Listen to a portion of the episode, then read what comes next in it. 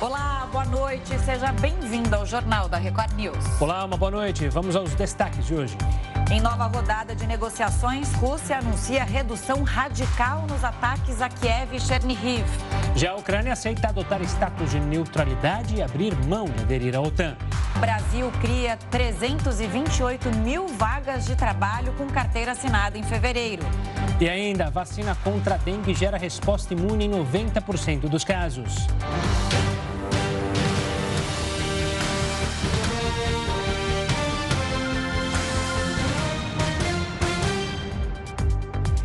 O presidente Bolsonaro disse que a mudança no comando da Petrobras é de rotina. O repórter Matheus Escavazini está em Brasília e tem mais informações sobre esse assunto. Boa noite, Matheus. Boa noite, Camila, Gustavo, boa noite a todos. A alta nos preços dos combustíveis desgastou a relação de Silva e Luna com o presidente Bolsonaro. Bolsonaro defende que a Petrobras não repasse aumentos internacionais do petróleo no valor do diesel e da gasolina. Somente em março, o diesel aumentou 25% e a gasolina quase 19%. Silva e Luna chegaria hoje pela manhã em Brasília, mas ao saber dos boatos da demissão, adiantou o voo para ontem à noite, mas é, para tentar conversar com o presidente Bolsonaro. Mas ao pousar aqui na capital, ele se deparou com a nota do Ministério de Minas e Energia anunciando a sua demissão. Silva Luna permanece no cargo, então, até o dia 13 de abril, quando uma Assembleia de Acionistas deve aprovar o novo indicado pelo presidente Bolsonaro. Adriano Pires deve ser o terceiro presidente da estatal durante o governo Bolsonaro. Ele é especialista em óleo e gás e trabalha no mercado há mais de 40 anos. Apesar disso, Adriano Pires também já se manifestou favorável à política de preços da Petrobras, que inclusive foi é, é, tema dessa disputa de Bolsonaro com Silva e Luna. Camila, Gustavo. Obrigado pelas informações, Matheus. Uma ótima noite. Olha, a indicação de Adriano Pires para a presidência da Petrobras será analisada no dia 13 de abril. Vamos chamar o Heroto Barbeiro para falar mais sobre isso? Heroto, uma boa noite. O Matheus falava né, sobre a questão da mudança é, de como o preço pode ser influenciado, essa briga eterna. Enfim, um novo presidente pode fazer o preço da gasolina diminuir? Explica para a gente. Olha, Gustavo, o professor Adriano Pires já foi entrevistado muitas vezes. Sempre a gente recorria a ele, vocês mesmos falavam com ele, nós falamos com ele muitas vezes. Muito bem. Uh, por que, que o presidente Bolsonaro pode demitir o presidente da Petrobras? Porque o governo tem a maior parte das ações da Petrobras. Dos 11 membros do Conselho de Administração da Petrobras, sete são indicados pelo governo. Ele tem maioria ele pode, então, derrubar um presidente e colocar outro lá para ser aprovado ou não pelo Conselho. Esse é o primeiro ponto. Segundo ponto é o seguinte: é bom lembrar que a Petrobras não é uma empresa estatal. Eu vou repetir. A Petrobras não é uma empresa estatal. A Petrobras é uma empresa de capital misto. Quando ela foi fundada em 1953 pelo Getúlio Vargas, se você olhar o contrato da Petrobras, fundação da Petrobras, está escrito lá Petróleo Brasileiro Sociedade Anônima. Houve um período em que a maior parte das ações estava na mão do governo federal. Mas de alguma parte dessas ações começaram a ser vendidas. Vendidas na Bolsa, vendidas para qualquer investidor do Brasil e fora do Brasil. Então ela é uma empresa por ações, onde o governo ainda tem a maioria dessas ações. Por isso é que ele pode tirar ou colocar o presidente da Petrobras. É bom ficar bem claro isso, porque essas pessoas fazem confusão né? de achar que ela é uma empresa estatal. Não é. É uma empresa de capital misto. Muito bem. Com a colocação do novo presidente, o que, é que vai acontecer? Ele poderia, o governo poderia, ter maior parte das ações, fazer como no passado, ou seja, a Petrobras comprava por 10 e vendia por 7 aqui dentro, o que provocou um prejuízo violentíssimo na Petrobras.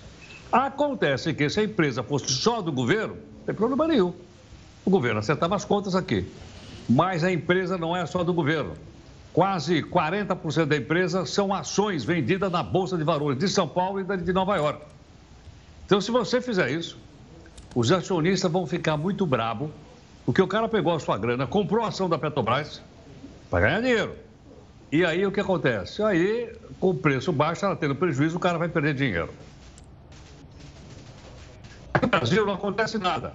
Lá nos Estados Unidos, os acionistas da Petrobras entraram na justiça e ganharam uma indenização de milhões e milhões de dólares, dizendo que os preços da Petrobras tinham sido manipulados pelo governo brasileiro. E ganharam a ação. Então, o que é que se parece que vai acontecer daqui para frente? Vai, vai, vai diminuir o preço da gasolina no posto? Não. Vai diminuir o, o, o valor do diesel no posto? Não. Vai continuar a mesma coisa. Por quê? Porque a Petrobras, ela tem dois parâmetros para colocar preço da gasolina e do diesel. Um, o preço do barril do petróleo mundial. Isso é uma commodity. Hoje está cento e, cento e poucos uh, dólares o barril. Segundo, o valor do dólar. Quando o dólar sobe, o câmbio sobe, fica mais caro. Então, esses dois fatores mexem com o preço do barril de, do barril de petróleo e da gasolina e do diesel no Brasil. Então, vai mudar? Não acredito que vai mudar. Mesmo porque o Adriano Pires é favorável à chamada economia de mercado. Então, é essa a situação. Ou seja, a Petrobras vai continuar fazendo o seu preço em cima do, do mercado internacional e os preços vão continuar caros nos postos de gasolina enquanto o barril de petróleo estiver caro e enquanto o dólar estiver caro. Até caiu um pouquinho, mas não o suficiente ainda para a gente sentir no bolso. Portanto, essa Petrobras, vou repetir, que é uma empresa de capital misto, ela vai continuar agindo dessa forma. Tanto assim que as ações da Petrobras hoje na Bolsa, elas se valorizaram. Se o governo tivesse qualquer intenção de mexer no preço, as ações já tinham despencado. Não despencaram, elas valorizaram porque o mercado está de olho nisso, sendo o seguinte, vai continuar essa política de preço porque é uma commodity mundial. Então, como se dizia lá antigamente, pode tirar o cavalinho da chuva que o preço do combustível não vai cair. Tá certo, Heródoto. Obrigada, viu? Você estava falando sobre a cotação do petróleo, a gente vai dar informação agora, mas só para deixar aqui é, especificado, hoje fechou a 107 dólares. Obrigada pelas informações, daqui a pouco você volta, tá? Bom, só uma coisa, você pode trocar também o carro por uma charrete. Pode ser, uma boa ideia. Ainda dá um passeio a cavalo. tá certo, Heródoto, até daqui a pouco. Bom, vamos lá com as cotações. Os contratos do petróleo fecharam em baixa hoje. O Brent, como eu dizia, fechou em queda de 1,62% a 107 dólares por barril. As negociações entre Rússia e Ucrânia e os bombardeios influenciaram o preço. Já o Ibovespa, principalmente da Bolsa de Valores de São Paulo, subiu 1,07%. O índice ultrapassou os 120 mil pontos, melhor marca nos últimos sete meses. A alta foi puxada principalmente pelo setor de varejo. Já o dólar caiu 0,36% e encerrou o dia cotado a R$ 4,75. Nós continuamos nesse assunto, né, para fazer uma análise sobre essa mudança na presidência da Petrobras. A gente conversa agora com o Paulo Feldman, que é professor de Economia e Administração na Universidade de São Paulo. Professor, bem-vindo ao Jornal da Record News. Ótima noite a você. Queria começar já falando desse perfil da Petrobras que o Heródoto contava aqui para a gente. É uma empresa estatal, mas que precisa funcionar como uma empresa privada. Pelo menos foi o que disse hoje o presidente atual da da Petrobras, o Silvio Luna. Queria entender por que isso? É, qual é a questão em torno de, dessa, é, desse assunto? Sim. Bom, boa noite, Camila, muito obrigado pelo convite. Boa noite, Gustavo. É, veja, a Petrobras é uma empresa de capital aberto. Portanto, ela tem ações e essas ações são negociadas, vendidas e compradas. Uma parte importante destas ações está na mão do governo, a maior parte. Por isso ela é considerada uma estatal. Mas há uma parte expressiva muito grande, que é maior até do que a metade das ações, que está na mão de pessoas ou de empresas privadas. Portanto, o capital privado também tem uma responsabilidade grande sobre a Petrobras e também ofere os lucros, se houverem, ou os prejuízos. Então, de fato, a Petrobras é uma empresa mista. Essa é a denominação correta para a Petrobras. Ela é uma estatal, por um lado, porque o principal acionista é o governo, mas ela tem muitos acionistas privados. E, portanto, ela tem que levar em conta os interesses dos dois lados. E, e isso é, é, a grande dificuldade. É, justamente o presidente da Petrobras ele sempre está se equilibrando entre esses dois grupos e é muito difícil isso. Por isso que volta e meia troca-se o presidente da Petrobras.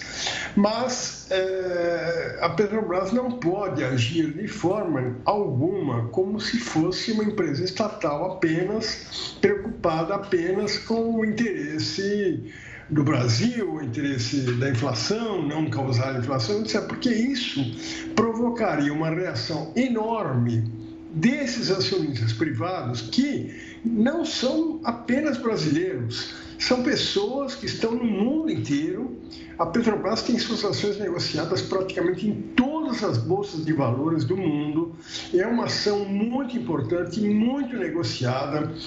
Então, são milhares de acionistas espalhados pelo mundo e você não pode criar uma insatisfação nesses acionistas. Então, realmente, é um equilíbrio difícil de se conseguir. Mas esse é o grande desafio, inclusive, do, do novo presidente que assume agora, o Adriano Pires. Professor, falando justamente do Adriano Pires, ele se mostrou favorável à criação desse fundo para controlar os preços da Petrobras. Um fundo que agiria assim, então, quando sobe muito lá, ele entra com o fundo para segurar um pouco os preços. Isso de fato é interessante, pode funcionar. É, nessa balança de equilíbrio aí entre acionistas e o público brasileiro, o cidadão brasileiro, ela pode ser algo interessante para ser usado? Eu não creio, por várias razões. Primeiro, porque seria, como ele mesmo diz, algo temporário, é, enquanto perdurar essa crise.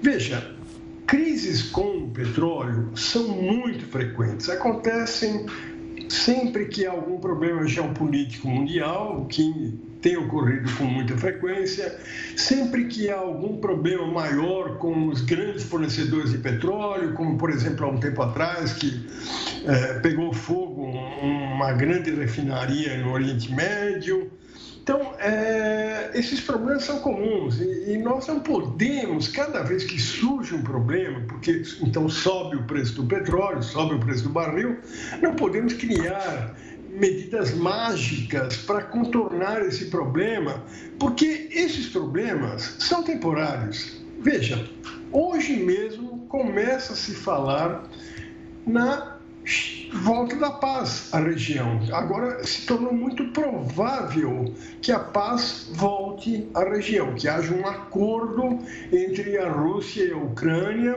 Isso gerou um clima muito favorável no mundo inteiro. Bolsas no mundo inteiro subiram hoje por conta desse aspecto. Então, estamos a caminho da solução do problema.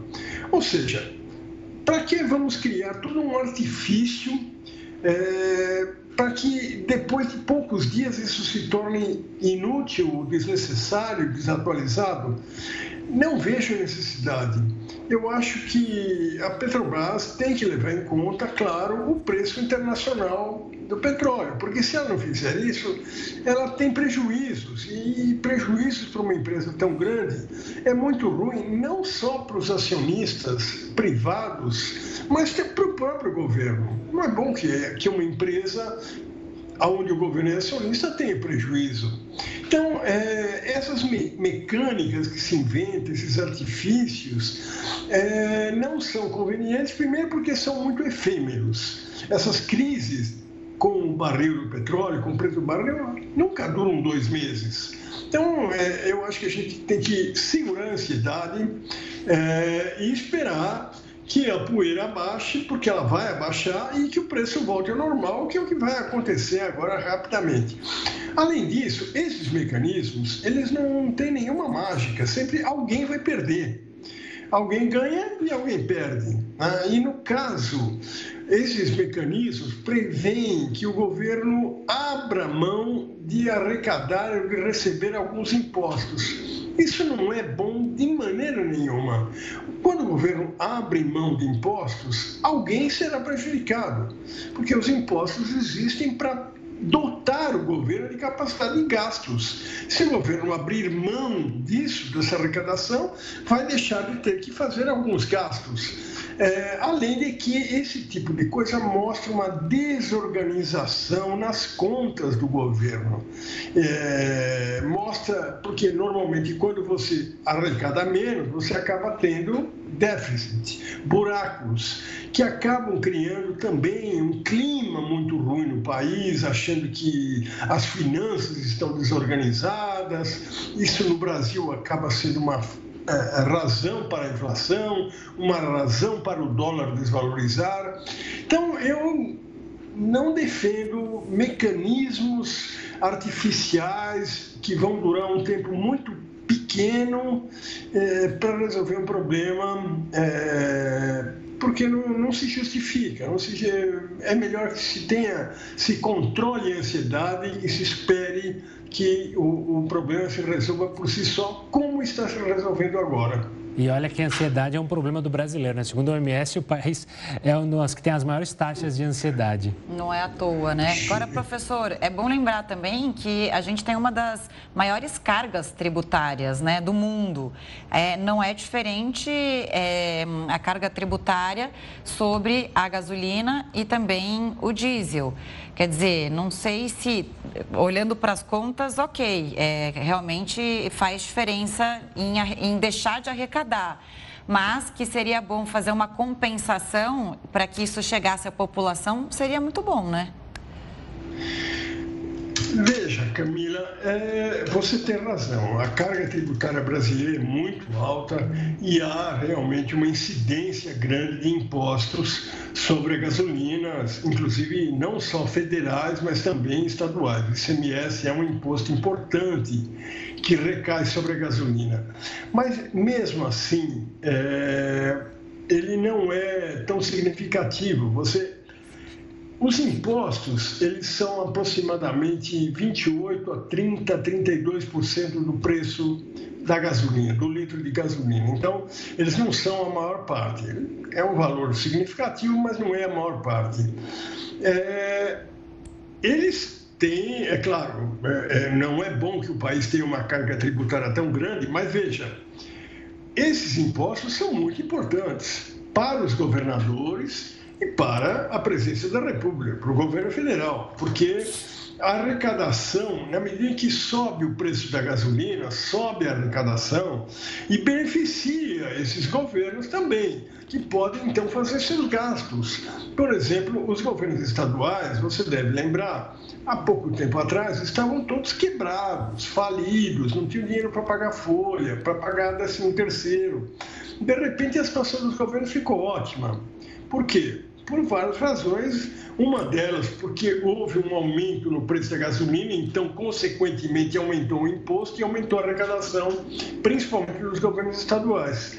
Então, é, Claro, concordo com você, seria melhor que não tivéssemos essa carga tributária tão alta. Mas, por outro lado, no, no, caso do Brasil, ela é necessária. E no caso, como o país é um país que usa muito gasolina, é, acaba tendo um efeito positivo na arrecadação do governo. Claro, isso, por outro lado, isso acaba gerando inflação. Mas é, existiria uma solução, Camila e Gustavo, que, que é uma solução que. É, e isso me deixa ansioso. Por que, que o Brasil não utiliza?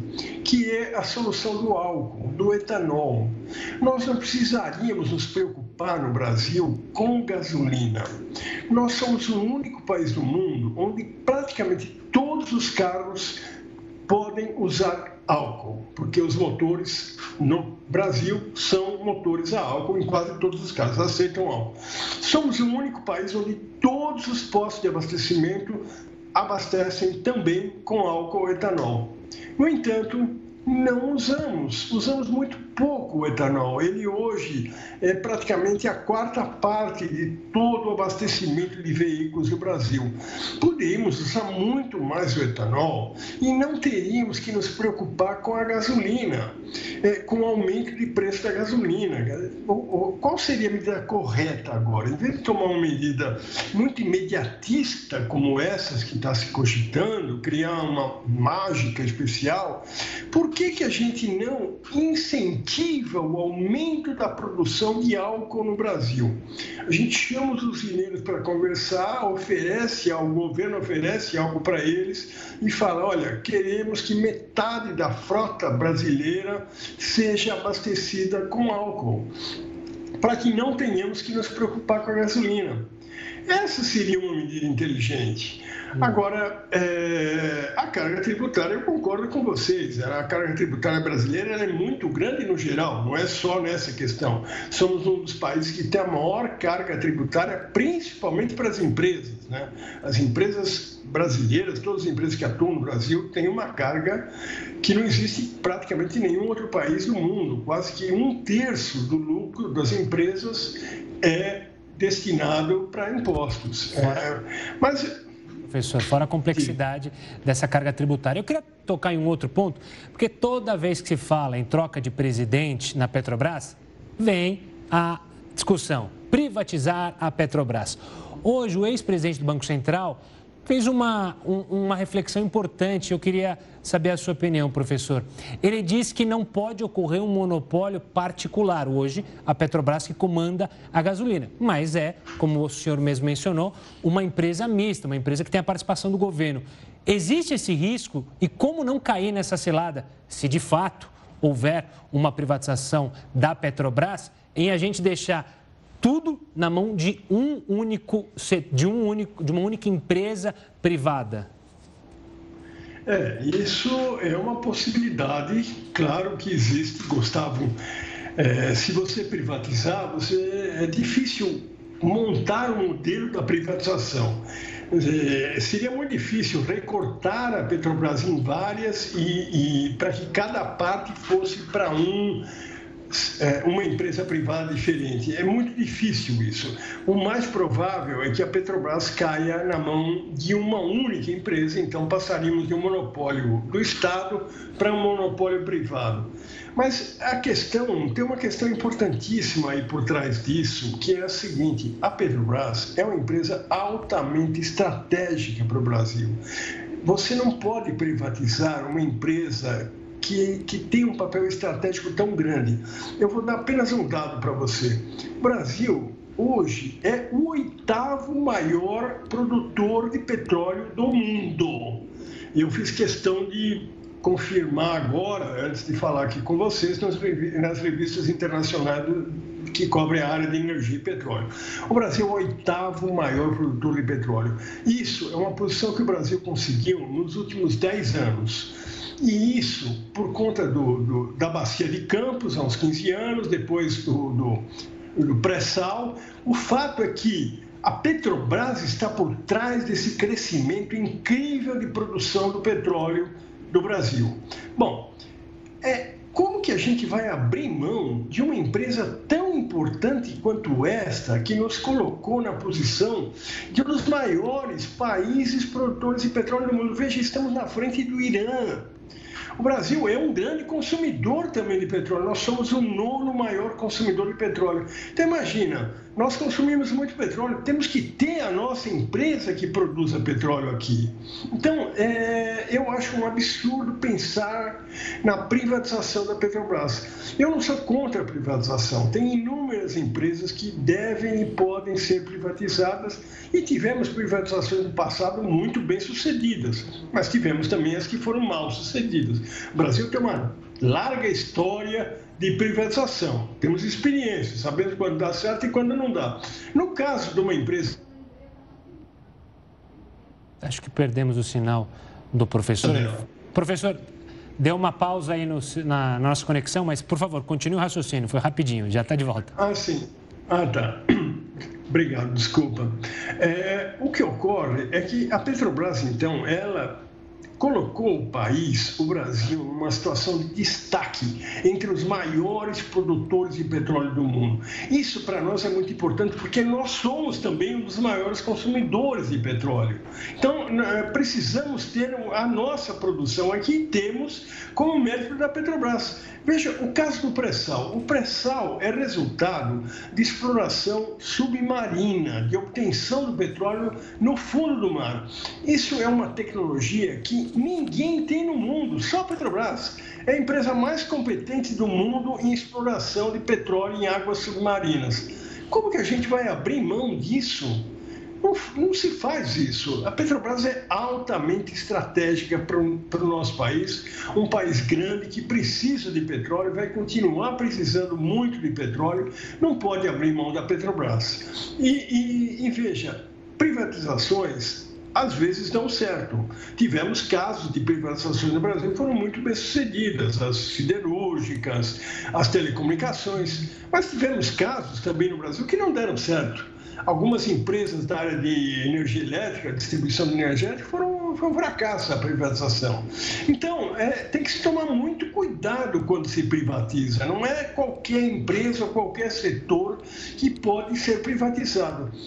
Uma empresa de produção de petróleo é uma questão delicadíssima poucos países no mundo abrem mão da sua produção de petróleo. Não há muitas empresas privadas produzindo petróleo no mundo, não.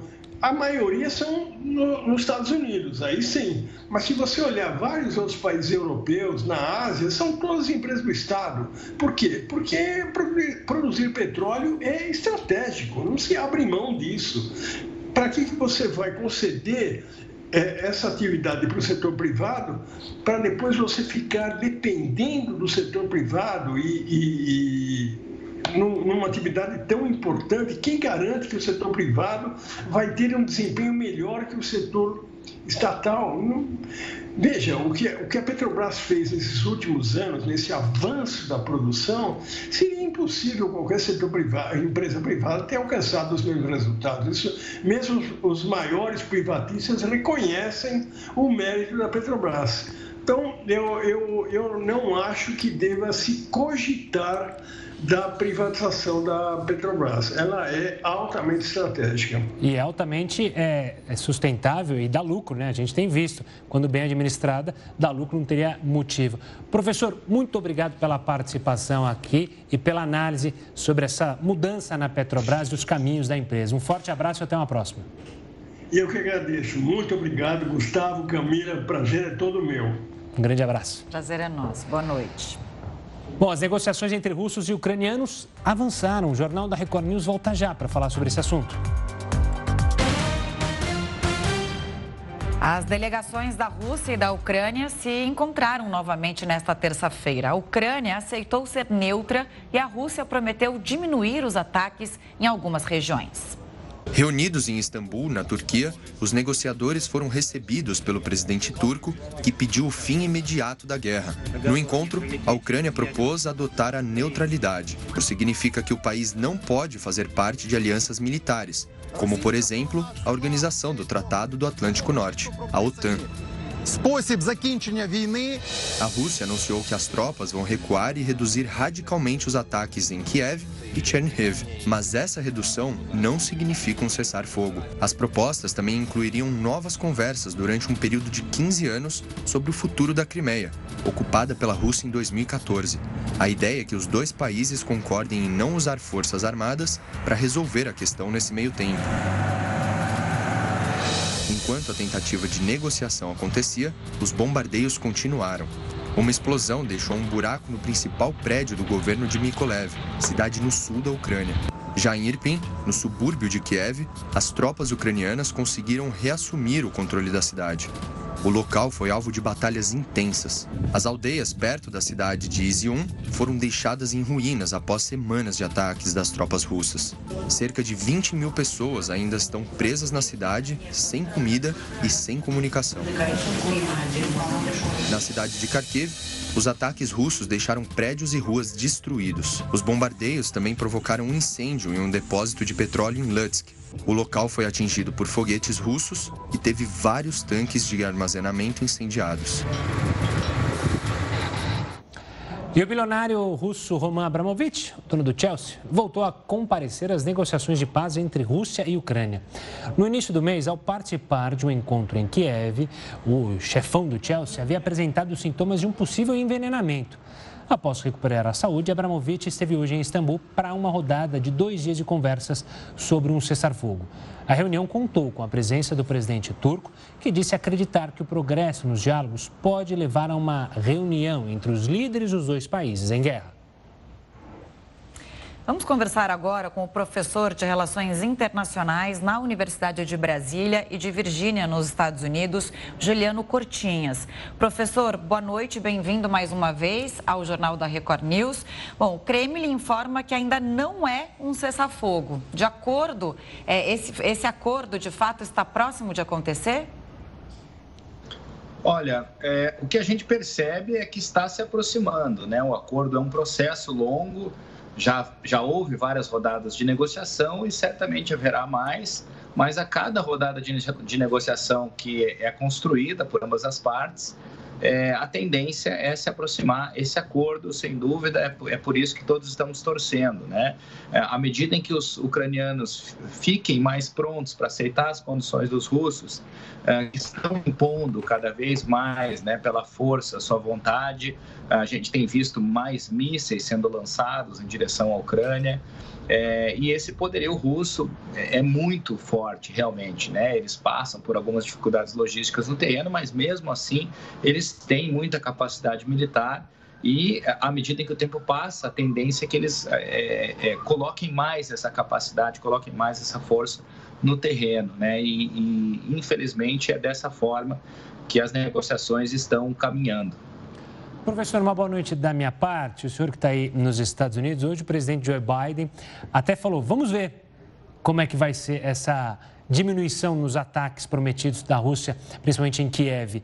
Ainda há muito receio daquilo que se combina com aquilo que se faz de fato, principalmente envolvendo os russos? Olha, sem dúvida, existem muitas incertezas na mesa de negociação e, a, e, essa é uma das razões principais para que as negociações demorem tanto, né? É preciso que as garantias dadas sejam acordadas e não só isso, que haja formas de se impor aquilo que foi negociado, né? Então, deve haver a previsão de sanções né, de lado a lado. É claro que a Rússia já está sob várias sanções do Ocidente, mas é, é, certamente haverá formas de garantir que as condições negociadas sejam efetivamente cumpridas. Né? Então, se a Rússia garante diminuir uh, os ataques, né? o que, que isso significa na prática? Em que regiões específicas isso será feito? Quais serão os, os tipos de ataques permitidos e quais serão proibidos em definitivo? O que ocorrerá se uma dessas uh, considerações, né? se, uma, se uma dessas promessas for descumprida? Tudo isso tem que estar presente nesse, nesse acordo. Né? a gente não ainda ouve falar de um cessar-fogo, né? Mas é, é, isso é o que está, enfim, como objetivo final de ambos os lados, né? É, e provavelmente, né, haverá em breve uma reunião realmente entre os dois líderes, né? Extremamente tensa. É, é, não é difícil imaginar, né, o grau de nervosismo, de ódio de lado a lado, enfim. Mas é, essa reunião vai ser essencial para que esse cessar-fogo seja acordado. Professor, o que mudou até aqui, desde o início da guerra, para que essas conversas avançassem até esse pré-acordo, né? quer dizer, é, esse avanço das negociações até agora? Olha, o, que tem aumentado muito é o nível de pressão sobre ambas as partes. Né? Então, os russos estão pressionados pelas diversas sanções do Ocidente, é, pela resistência ucraniana também eu não imagino que tenha sido tão surpreendente né, essa resistência. O que ocorre é que um país que está prestes a atacar outro, ele faz vários cenários. E aí ele joga com esses cenários. Né? Então, no cenário mais favorável para os russos, não teria havido uma resistência muito grande, eles teriam, sem fazer muito uso da força, marchado sobre Kiev, sobre Kiev enfim, e alcançado todos os seus objetivos. No cenário menos favorável, dentro das condições de cada uma das partes, é, haveria uma resistência fortíssima e eles teriam realmente problemas no, no, no campo de batalha. Né? Então, o que a gente está vendo é um cenário é, que com certeza os russos mapearam, mas era um cenário mais negativo para eles. E aí eles estão modulando, com o passar do tempo, seus objetivos é, políticos. Né? É, já falaram, por exemplo, Putin falou esses dias que é, é, os objetivos já foram atingidos, ou seja, né, garantir a neutralidade da Ucrânia e a independência das regiões do Donbass. É, agora, é, é, muito difícil precisar se esses realmente eram os objetivos, porque os objetivos vão sendo modulados com o passar do tempo. E, nesse sentido, a resistência ucraniana, as sanções internacionais que são inéditas alcançadas pelo Ocidente foram muito importantes para pressionar a Rússia à mesa de negociação tendo um cenário menos favorável a ela, né? Porque se fosse se, se todas as condições desejadas pelos russos fossem dadas desde o início, é, eles teriam tido uma vitória com baixíssimo custo, o que para as relações internacionais não seria nada bom, né? Agora, o que é mais importante é, é, depois desse acordo ser obtido é, é pensarmos, né? Os, os, é, é, na verdade os líderes mundiais pensarem como vão reestabelecer, reposicionar a Rússia é, nas relações internacionais, porque é, para que haja a solução dos grandes problemas da humanidade, a Rússia é um país extremamente relevante, é uma das grandes potências internacionais e é preciso haver coordenação entre elas para que a gente resolva problemas tão fundamentais como a pandemia, as mudanças climáticas, questões relacionadas às migrações internacionais, enfim, né, tudo isso é, é preciso conversar multilateralmente e nesse cenário a Rússia é, é, é, e continua sendo, continuará sendo um país extremamente relevante. Professor, como e por que a Turquia acabou tendo esse protagonismo justamente nessas negociações de paz? O que, que aconteceu para justamente esse país, que muita gente, imagino, é, não especialistas que acompanham de fora, não tinham uma ideia que a Turquia seria justamente esse elo de ligação entre essas duas nações, Ucrânia e Rússia? Olha, é, uma das condições básicas né, para que haja um, um país é, é, mediando as negociações é a sua condição de relativa neutralidade em relação a ambos os lados em conflito. Né? E, a, e a Turquia, desculpem, cumpre bem esse papel. Né? Não é um país uh, da OTAN, não é um país né, é, é adversário dos russos uh, e também não é um país que é inimigo dos ucranianos. Né? Além disso, a Turquia é um país muito interessado na, na, pacificação do conflito, porque é um país bastante próximo né, da região em que o conflito vem sendo travado. Então, é, esses cenários contribuem para que haja essa, é, é, é, essa, essa valorização da Turquia, né? Professor, quando se chega a um cessar-fogo, como, como, como isso é realizado na prática? Né? A Ucrânia ela faz um plano, faria um plano de reestruturação, porque o país, boa parte do país está devastada. E em relação à Rússia, as sanções caem automaticamente, essas sanções econômicas impostas é, pelo Ocidente? Na verdade, não. Né? As sanções aos russos provavelmente permanecerão por algum tempo, porque há mais a ser negociado do que propriamente o conflito. Né? E, e é nesse sentido a minha resposta anterior sobre a necessidade de reestabelecer é, é, as relações entre Rússia e Ocidente. Né? É importante que é, essas relações sejam reconstruídas e esse processo de retirada das sanções faz parte desse processo de reconstrução. Uh, da mesma forma, né, é importante ver com o passar do tempo se a Rússia vai efetivamente cumprir aquilo que foi acordado. Então, é, é, enquanto não houver essas garantias, eu imagino que pelo menos uma parte dessas sanções permaneça. É, é importante a gente observar que é, essas sanções não foram importa, impostas pela Ucrânia, foi uma coordenação de diversos países do mundo, liderados pelos Estados Unidos, e a tendência é que essas sanções continuem sendo impostas, é, ao menos uma parte dela, por algum tempo. Né? Então, é, não imagino que essa pressão toda sobre os russos, os russos vá ceder é, de uma hora para outra. Acho que vai continuar ainda por algum tempo uma grande desconfiança vendo sobre é, com relação aos russos e uma grande desconfiança principalmente em relação ao Putin. Né? Enquanto, enquanto ele for líder da, da, da Rússia, haverá uma, uma rusga, vamos dizer assim, muito importante na relação entre ele e o Ocidente, a União Europeia, Estados Unidos uh, como principais agentes do Ocidente, né? Professor, uma da, a gente está vendo o Vladimir Putin, hein? Ele, uma, da, uma das últimas declarações dele para se chegar a um cessar-fogo, a um acordo, foi justamente sobre Mariupol, sobre a retirada das armas dos nacionalistas. Esse é um tipo de pedido complexo, porque como definir quem são os grupos nacionalistas que ele não quer que tenham armas? Essa não é o tipo de medida que você, na verdade, mais complica do que de fato quer chegar a uma paz? Olha, é muito. É, é, realmente, essa é uma pergunta interessantíssima e de, e de, difícil resposta também, né? Porque, enfim, há muitos grupos atuando, é, grupos armados, alguns né, de inclinações radicais, é, das mais diversas, tanto do lado ucraniano quanto também do lado russo, isso é importante dizer, né?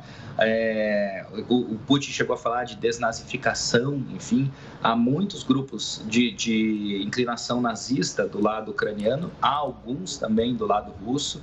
É, e essa, esse jogo né, de ideologias, de radicalismos, é um jogo extremamente complexo na região.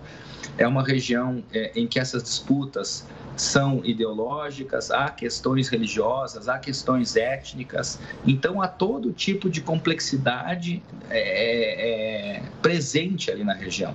E isso faz com que haja é, uma dificuldade muito grande, não só porque os acordos são feitos pelos grandes líderes, mas porque os grandes líderes, é, é, Zelensky, Putin, no caso, precisam convencer todas aquelas forças internas a aceitar as condições que eles negociaram. Né? Do lado russo, isso é mais fácil, porque os russos estão trabalhando preponderantemente com o seu, o seu exército é, oficial, vamos dizer assim. Né? Mas há também, enfim, alguns grupos é, é, paramilitares, mercenários, atuando do lado dos russos. Né? Agora, é, é, a princípio, se, se for decretada a paz, eles se retiram do território ucraniano, ou ao menos da parte do território ucraniano é, que ficará né, sob controle do Zelensky. Isso é um pouco mais fácil de realizar, mas é muito difícil também do lado do Zelensky que ele controle os seus grupos mais radicais, tanto ideológica quanto etnicamente, né, radicais, para que eles não realizem ataques às regiões né, é, que os russos uh, tomarem e, sob, e, que ficarem sob a, a liderança deles. Né? Então, há essas dificuldades e, há a possibilidade, inclusive, né, que a gente tenha a permanência de, de situações conflituosas, mesmo depois de a paz ser negociada. É uma possibilidade de guerra civil após entrar é, num suposto eventual acordo com a Rússia. Agora, é, o governo russo fala em desarmar justamente esses grupos para a própria Ucrânia ter uma ajuda humanitária. Quer dizer, ela, o país mesmo se ajudar nesse sentido de dar apoio aos, aos civis agora que tentam é, sair, fugir dos bombardeios, etc. Como o senhor vê essa questão? É, do, do, desarmamento da população nesse momento e da ajuda humanitária que está difícil ali, né? Tem muita gente presa ainda, a gente viu ah, na reportagem em Mariupol. É, realmente, é, o Zelensky tomou algumas medidas que eu considero extremamente complicadas, né? E, e acho que não são medidas é, interessantes, né? No, mesmo no ambiente de pressão a, a que ele estava submetido, como, por exemplo, distribuir armas à população civil, como, por exemplo, é, é, soltar prisioneiros, enfim, né, que tinham experiência de combate para que eles combatessem. Isso é muito complicado no cenário de conflito armado, porque é, ele coloca toda a sua população civil em risco. Né? À medida que ele arma a população e que ele incentiva a população a resistir né, é, é, ele passa a, a, a, ele passa a mensagem aos russos, aos combatentes russos, que quaisquer pessoas que estejam sob suas miras são inimigos, né? Então a, a diferença entre civis e militares no campo de batalha ela desaparece, porque é, é qualquer civil que esteja uh, do lado de lá, né, do, do, combate, ele pode estar armado, ele pode ter um coquetel molotov, enfim, ele pode vir contra mim. Então a tendência é aumentar muito as mortes de civis. Se o que se quer é proteger vidas, é, é, essa separação, inclusive o direito internacional né, dos conflitos armados, é, ele separa é, civis de militares, combatentes de não combatentes.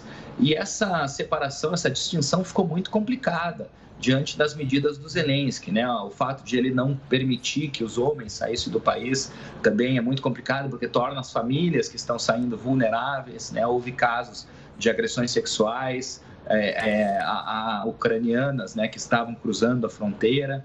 Uh, enfim, todo tipo de barbaridade, né? E, e essas medidas dos Zelensky que não contribuem, uh, eu acho que não contribuíram muito para a resistência da Ucrânia, porque essa resistência se faz melhor, né? Por meio de forças bem treinadas uh, e também acabaram, né? Tornando a negociação de paz mais difícil.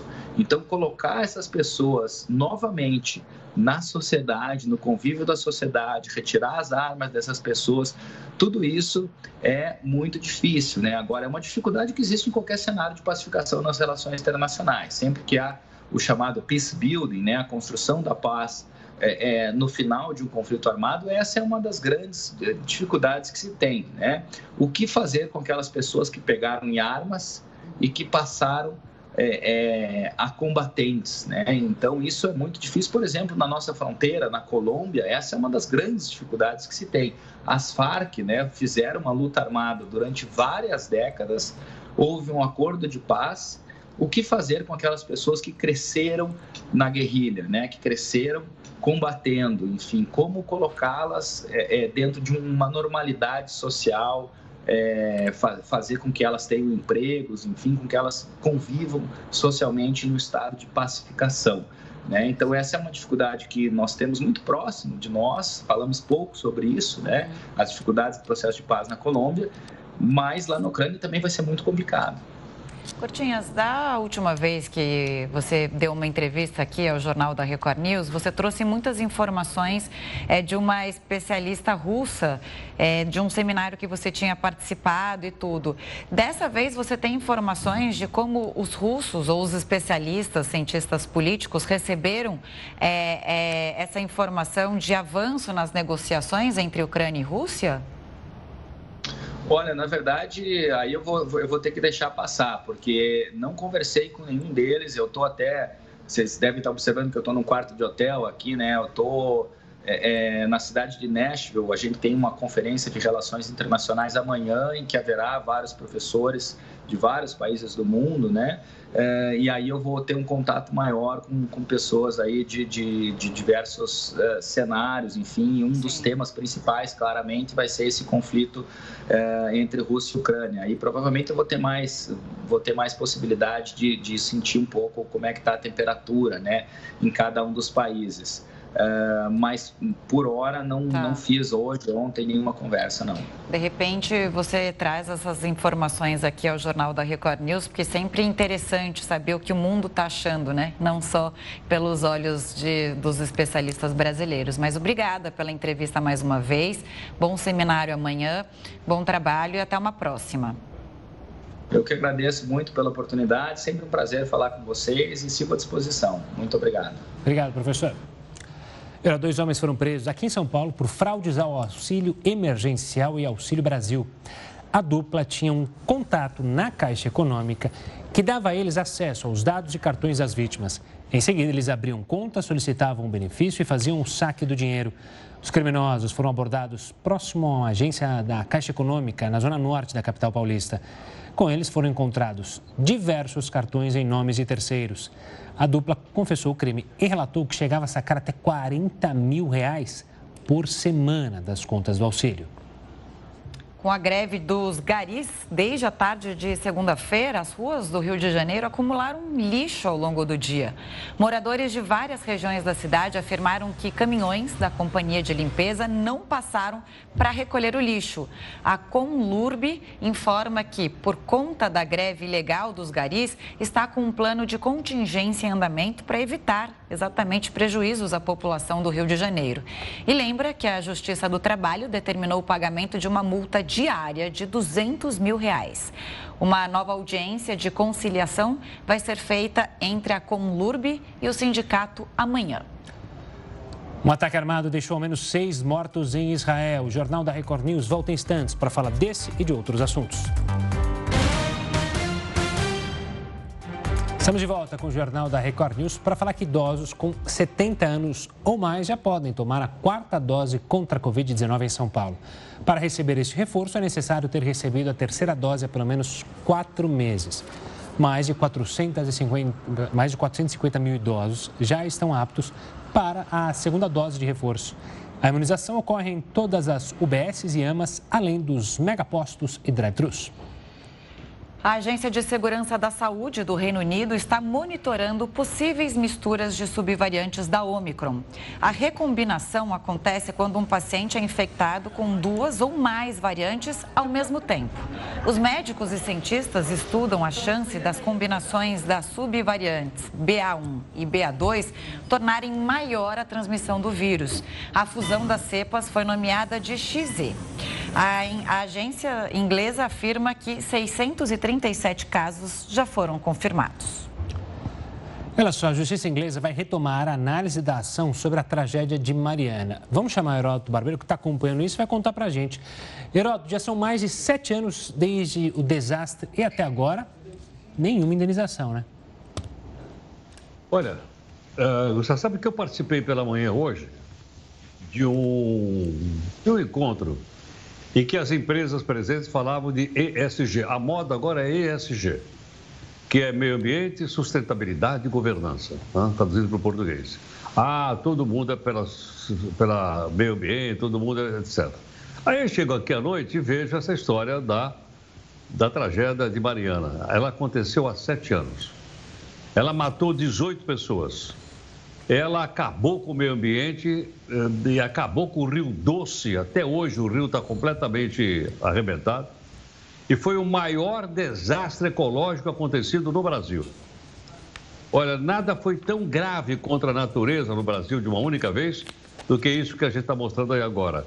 Ou seja, aquelas lagoas de contenção de dejetos da mineração do, do minério de ferro, elas então romperam as barragens e ela simplesmente arrasou tudo que encontrou pela frente cidade, tudo mais, é, sítios históricos, igrejas, levou tudo.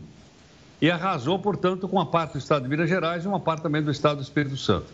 E está há sete anos. Até agora ninguém foi preso, ninguém foi para a cadeia ainda, acusado de prática de um homicídio, um homicídio com dolo, porque eles sabiam que a tal da, da, da barragem estava ameaçada. Interessante que a empresa proprietária dessa barragem, a Samarco, ela tem dois acionistas, são as duas maiores empresas de mineração de ferro do mundo. Uma é a Vale, que é brasileira, e a outra é a Billington, que é uma australiana inglesa. Vai fazer isso lá na Inglaterra, você vai ver o que acontece. Agora aqui, nós estamos há sete anos esperando que haja uma decisão da Justiça e que haja uma indenização como essa. Ah, o cálculo dessa indenização está aproximadamente em 155 bilhões de reais. 155 bilhões de reais. Mas sabe o que, é que os ambientalistas dizem? Dizem que o desastre ecológico no Rio Doce e no mar foi de tal ordem que nem daqui 100 anos a gente vai recuperar a natureza que nós destruímos com essa tal barragem aí. Interessante que em outros países do mundo, quando acontece um, um, um desastre como esse, a justiça é rapidíssima. Houve um vazamento de óleo muito grande uma vez lá no Golfo do México de uma empresa inglesa chamada British Petroleum. Ah, não teve dúvida. O Senado americano mandou chamar o presidente lá da, da, da, da empresa, espinafrou o cidadão, ele foi demitido logo depois. Veio uma multa de bilhão de dólares em cima da empresa de petróleo e os americanos passaram a não comprar mais gasolina em diesel impostos dessa companhia. Eu acho que nós precisamos fazer isso. Pressionar um pouco mais de uma maneira cidadã para que o mínimo que essas duas empresas têm que fazer, o mínimo, é, é tentar recuperar o meio ambiente e recuperar a vida das pessoas que perderam tudo que tinham aí e alguns perderam, inclusive, a vida. E, e, só eu queria relembrar, ia relembrar justamente esse fato da British Petroleum, porque foram 20 bilhões que ela entrou em acordo para indenização. E muita gente aqui no Brasil, Heroto, sempre quando acontece esses casos, fala: não, mas uma indenização muito pesada pode acabar com a empresa, o que é uma farsa. A British Petroleum justamente se recompôs através é, da multa e criando um projeto para se compor e se adaptar aos danos. Então, essa história de que falar, ah, não pode dar uma multa muito grande, senão a empresa vai falir. Ela acabou com a vida de milhões de, brasile... de milhões de pessoas quando destruiu o Rio Doce. E aí agora vem falar, ah, não, mas ela vai acabar? Poxa, não dá, né, Herata? Impunidade. Não, não dá. Não é, não é dessa forma não que a gente tem que pensar. Né? Eu acho que a empresa tem que se responsabilizar. E Exato. volto a dizer, aquele, aquela moda do ESG está em tudo quanto é lugar, tudo quanto é noticiário econômico, por aí e tal, só se fala de ESG. Eu queria sugerir para esse pessoal dar uma olhada aí no caso de Mariana. É, tem Boa. que ser na prática, né? Não adianta da boca para fora. Tem que ser uma preocupação mesmo, né? É o que você falou, nem 100 anos vão ser suficientes para é, recuperar esses prejuízos ambientais. Uma tristeza e é o que eu tinha falado, né? Impunidade permanece. Heroto, a gente volta a se falar amanhã, combinado? Combinado? Combinado. Um abraço ah. para vocês, obrigado. Agora foi. Um então tá grande. bom. Beijo grande, Geraldo. Tchau, tchau. estava dando gelinho na gente, mas não. bom, mudando de assunto. Um ataque a tiros na periferia de Tel Aviv, segundo a maior cidade de Israel, deixou pelo menos seis mortos. O tiroteio aconteceu em dois subúrbios de Bnei Brak, cidade com maioria ultra-ortodoxa. As primeiras informações da polícia apontaram que o ataque aconteceu em ao menos dois lugares. A suspeita é que o autor do ataque seja um palestino de 26 anos da Cisjordânia. Ele foi morto no local pelas forças de segurança israelenses. Segundo um porta-voz da polícia, o homem carregava um rifle e abriu fogo contra civis em ruas da região. Segundo a imprensa do local, esse é o terceiro ataque na região nos últimos cinco dias. Na semana passada, quatro pessoas foram mortas em um ataque com faca no sul de Israel. O grupo terrorista Estado Islâmico reivindicou a autoria. E um jovem de 20 anos, suspeito de planejar ataques armados contra escolas no Distrito Federal, foi preso nesta terça-feira. Ele detalhou à polícia o plano de realizar massacres e confessou que participa de grupos com ideais nazifascistas e antidemocráticos. Na casa dele foram apreendidos armas, máscaras para disfarce e celulares, além de material de pornografia infantil. A operação teve apoio de entidades de inteligência da polícia norte-americana. A polícia britânica anunciou que impôs 20 multas como resposta ao escândalo conhecido como Partygate. Em um comunicado, a Guarda de Londres informou que as penalidades já começaram a ser enviadas, sem especificar as pessoas afetadas por elas. Em janeiro, a polícia começou a investigar uma sequência de encontros organizados em Downing Street, sede do governo britânico, entre 2020 e 2021. No período, a Inglaterra estava sob lockdown para combater a propagação da Covid-19. Os eventos teriam contado com a presença de funcionários do gabinete e do primeiro-ministro Boris Boris Johnson. As revelações que incluem a realização de festas no jardim de verão do edifício e reuniões de Natal abalaram a popularidade do premier mas ele conseguiu superar a crise. Na ocasião, Boris se desculpou pela polêmica apelidada de Partygate e negou que renunciaria ao cargo para aguardar a conclusão das investigações. Apesar disso, com o novo relatório da polícia que aponta a violação de regras por membros do governo britânico, a imagem do primeiro-ministro pode ser mais uma vez fragilizada. Segundo um porta-voz do premier, Boris não recebeu nenhuma notificação de multa. Como a apuração sobre os eventos no gabinete segue em andamento, a polícia informou que novas penalidades podem ser aplicadas. Voltando ao Brasil, prepare o bolso. É que o governo autorizou um reajuste de quase 11% no preço de medicamentos. A alteração vale a partir desta quinta-feira. O índice é definido pela Câmara de Regulação do Mercado de Medicamentos, que estabelece o valor máximo a ser pago pelo consumidor em cada estado. Ele é calculado com base na inflação e na produtividade das fabricantes. Segundo o Sindicato dos Produtos da Indústria Farmacêutica, o reajuste está dentro do previsto. A vacina contra a dengue gerou resposta imune em 90% dos voluntários. A gente te conta já já. O mercado formal de empregos fechou fevereiro com saldo positivo em relação a janeiro. Segundo o CAGED, foram criadas mais de 300 mil vagas com carteira assinada. São mais de 70 mil postos formais de trabalho a menos que em fevereiro do ano passado. No mês passado foram pouco mais de 2 milhões de contratações e 1 milhão e 680 mil demissões. Os dados são do Cadastro Geral de Empregados e Desempregados do Ministério do Trabalho, que não contabiliza o trabalho informal. De acordo com o secretário executivo do Ministério, Bruno Dalcomo, esta foi a primeira vez que o total mensal de admissões superou 2 milhões de vagas. Mas ele ressaltou que a tendência é de redução nas contratações. Isso acontece porque as empresas não devem continuar contratando no mesmo ritmo do ano passado. O setor de serviços foi o que mais contratou. No acumulado dos últimos 12 meses, foram criadas mais de 2 milhões e 500 mil vagas com carteira assinada. E a tão esperada vacina contra a dengue, que vem sendo desenvolvida há mais de 10 anos pelo Instituto Butantan, tem resposta imune superior a 90%. O imunizante também gerou anticorpos em 100% dos indivíduos que já tiveram dengue. O estudo avançou para a fase 3 em 2016 e hoje está na etapa de acompanhamento. O Butantan deve finalizar a pesquisa até 2024. Milhões de pessoas no Oriente Médio, na África e na Ásia podem sofrer com a escassez de comida por causa da guerra na Ucrânia. Enquanto os ucranianos enfrentam bombardeios diários, agricultores do país encaram uma segunda batalha, a de garantir alimento não só para quem vive na Ucrânia, mas também para outras partes do mundo. Kiev e Moscou respondem por um terço das exportações globais de trigo e cevada. Os dois ainda são os principais fornecedores de outros grãos e de óleo de semente de girassol, utilizado para cozinhar e processar alimentos.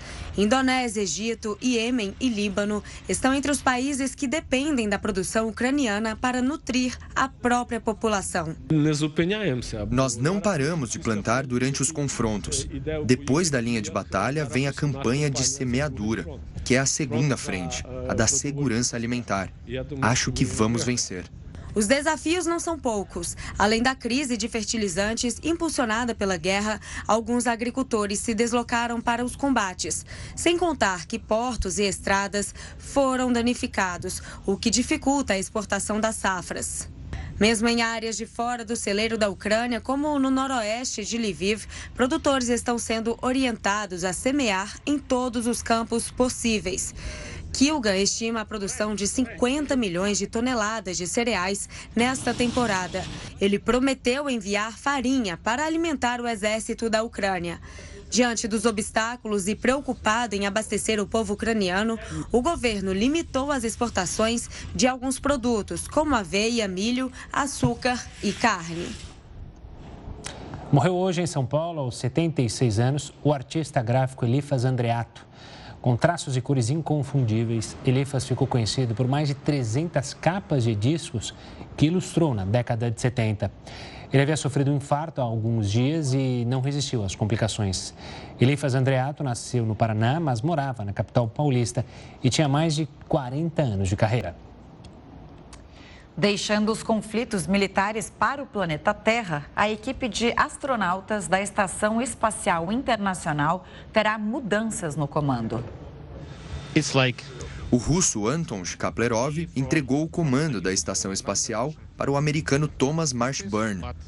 A mudança não tem nenhuma ligação com a guerra na Ucrânia, nem com as sanções impostas ao governo e cidadãos russos aqui na Terra. O cosmonauta, inclusive, elogiou a equipe e os esforços na estação espacial. Somos uma tripulação e acho que a ISS é como um símbolo de amizade e cooperação e representa a futura exploração do espaço. A troca de comando em clima de paz acontece depois de incertezas sobre missões envolvendo as potências espaciais. Por causa do conflito na Ucrânia, missões foram canceladas. A Agência Espacial Europeia suspendeu por tempo indeterminado as expedições que faria em Marte em parceria com a Rússia. E a Rainha Elizabeth II participou do primeiro evento público em quase seis meses. A monarca participou de uma cerimônia em homenagem ao marido, o príncipe Philip, faleceu em abril do ano passado aos 99 anos. Elizabeth cancelou vários compromissos oficiais desde que foi internada em outubro. O motivo da passagem no hospital não foi revelado. O Jornal da Record News fica por aqui. Muito obrigada pela companhia. Uma ótima noite e fique agora com o News das 10 com a Risa Cássia. A gente se encontra amanhã. Tchau, tchau.